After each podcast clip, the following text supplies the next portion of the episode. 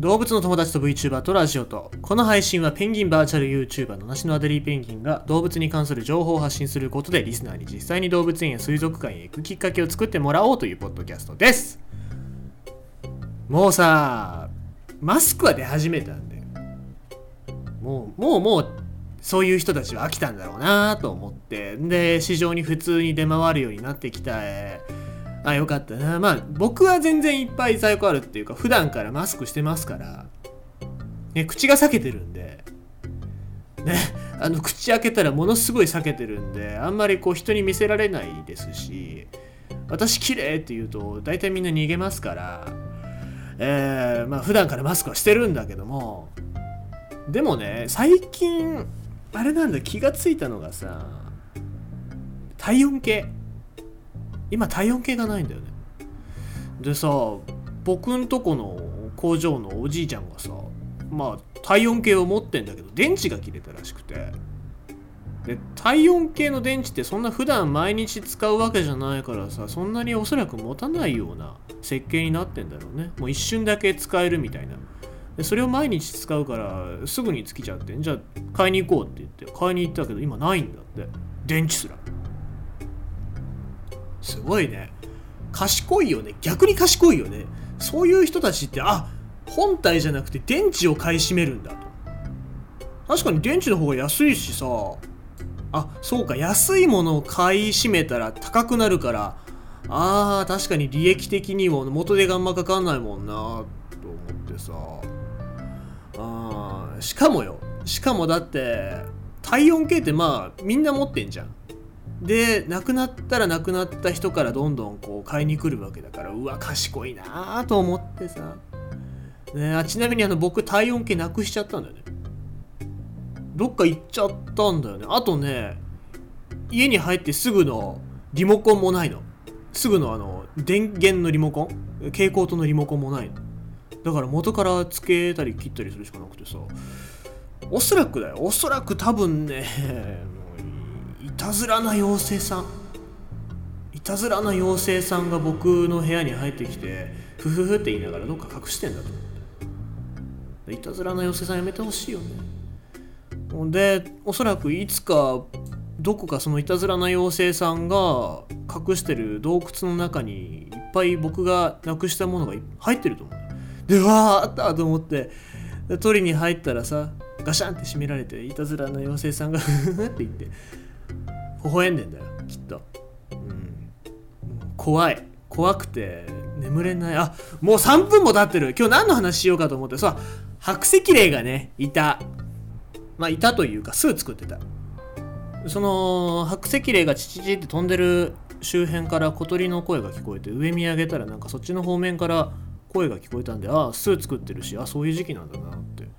思ってその話をしようかなと思うんだけど。まあ皆さんご存知の方もございましょうけども白石霊っていう、えー、足の速いちっこい鳥ですよ。スズメと同じサイズなんですけどもまあ背広じゃないや、えー、尾びれ。尾びれが長くて歩くたびにこう上下に振る習性があるそういう、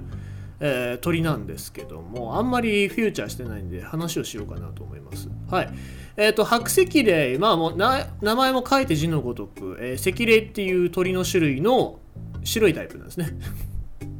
まあ、どこが白なのかっていうと顔ですね。顔が白い、えー、赤霊だから白石霊っていう、えー、そういう名前なわけなんですけども、まあ、最近は白石霊数が増えてきたらしくって植生もともとは雑食で、えー、雲だったりミミズだったりっていうのを地上に降りてきて土掘り起こして食べたり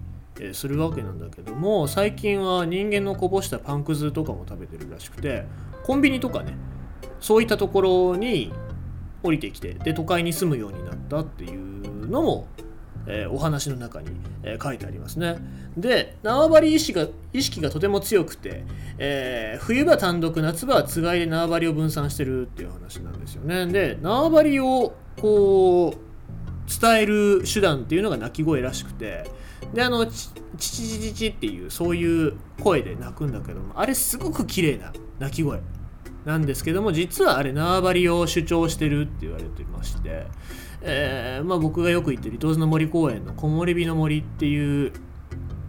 えー、っとね鳥がいっぱい放し飼いになってる施設の中に白石霊いるんですけども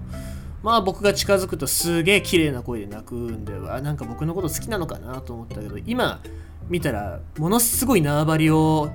犯されてるのを嫌がってんだなっていうのを気づきました。はい。ごめんなさい。お米が炊けました。えー、白石霊が鳴いてるのではなくてお米が炊けました今。はい。えー、っとまあその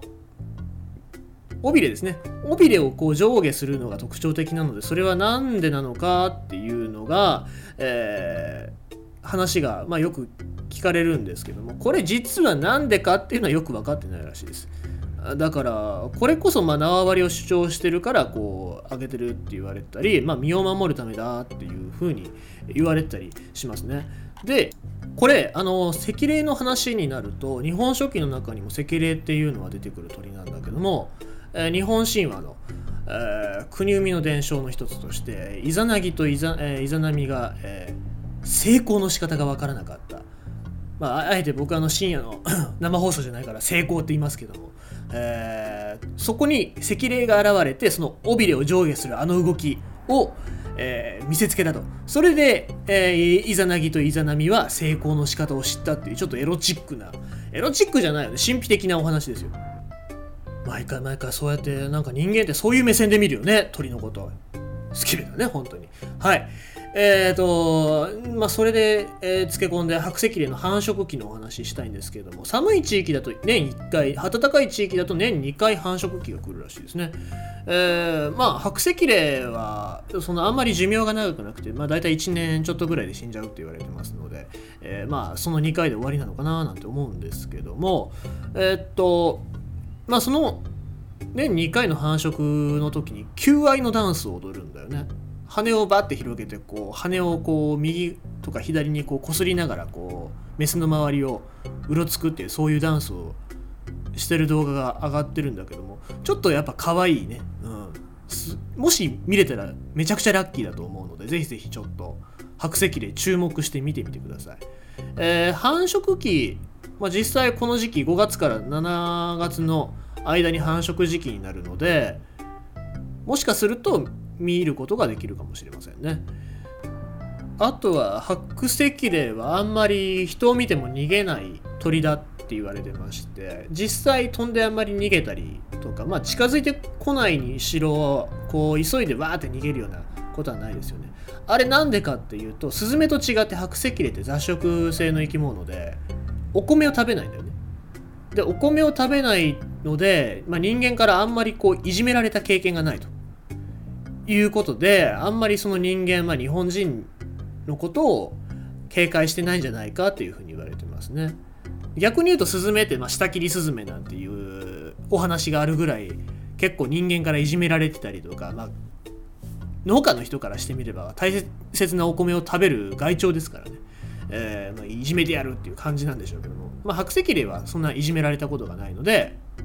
まあのほほんとしてるとそういう鳥だと言われております。